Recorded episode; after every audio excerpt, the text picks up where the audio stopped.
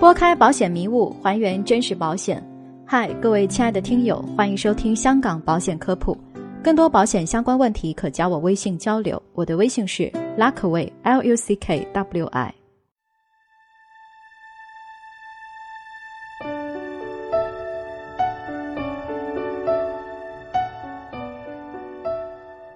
今天的主题是谈谈吸烟在香港保险中的实务操作。吸烟对身体健康所造成的危害可不是说着玩玩。首先，吸烟会大大增加患癌症的概率。很多人以为吸烟只会引起肺癌，实际上，吸烟还可引起口腔癌、咽喉癌、食道癌、膀胱癌、胰腺癌等。与非吸烟人士相比，吸烟人士有至少多于三倍机会患上上述癌症，而危险率最高的肺癌则可高达二十倍。其次，吸烟也可引起冠心病、中风、主动脉瘤及周围血管疾病等一系列心血管病。研究指出，吸烟人士血液中具有保护作用的高密度胆固醇会减少，产生胰岛素抵抗，加上慢性炎症，这些都会增加冠心病、中风及其他血管病变的风险。那么，吸烟人士买保险是不是要加费呢？从经济的角度来看。保险是分摊事故损失的一种财务安排，保险公司根据所要承担风险的大小，向被保险人收取合适的保费，并在损失发生的时候提供经济补偿。需要注意的是，这主要遵循了保险的公平分担原则，即对于同样的保障，患病概率高的人必须缴纳更多的保费，否则健康的人就要为更多的损失买单。从而影响保险的公平分担原则。我刚刚提到，因为吸烟会增加患包括肺癌在内的多种癌症、冠心病、中风、主动脉瘤等疾病的概率，因此保险公司在承保相关保单时，只有对于吸烟和非吸烟加以区分，收取不同的保费，才更加有利于保险计划的公平。在香港。投保寿险和重疾险时，皆需要区分吸烟和非吸烟，并对于吸烟人士收取更高的保费。以香港保险市场上常见的重疾险为例，对于三十岁的男性，吸烟人士的加费通常在百分之十五到百分之二十左右；而对于五十岁以上的男性，吸烟人士的加费则通常在百分之四十以上。然而，内地的保险则通常不对吸烟和非吸烟加以区分。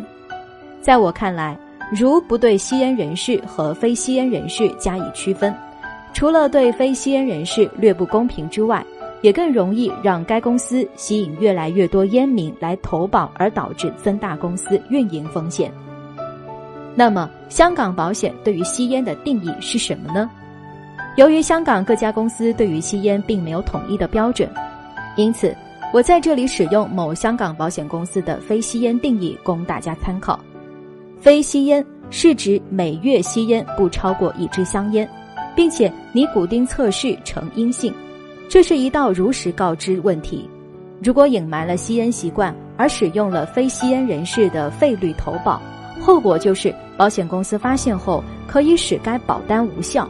而且保单中的不可抗辩条款也将无效，是不是很严格？没错，香港保险的如实告知就是这么严。不过，香港保险也并非像大家想的那样不人性化。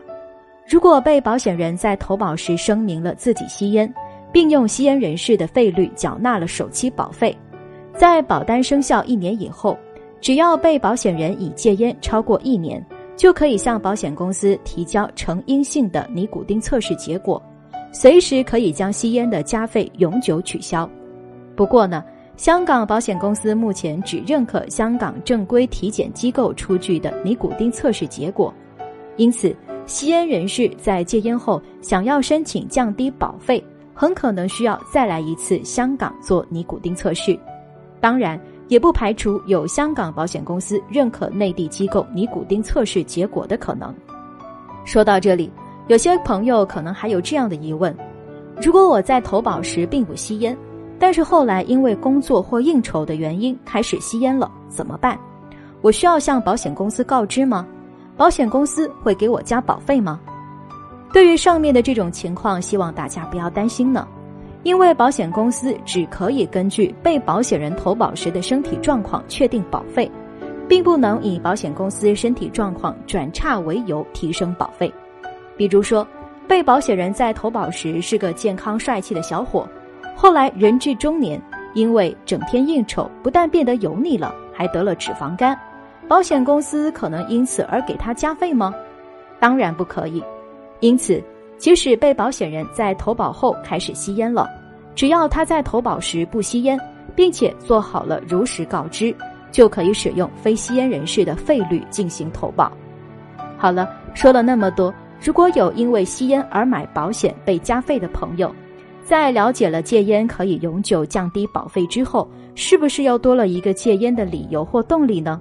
无论怎样，希望大家可以为了自己和家人的身体健康。远离香烟。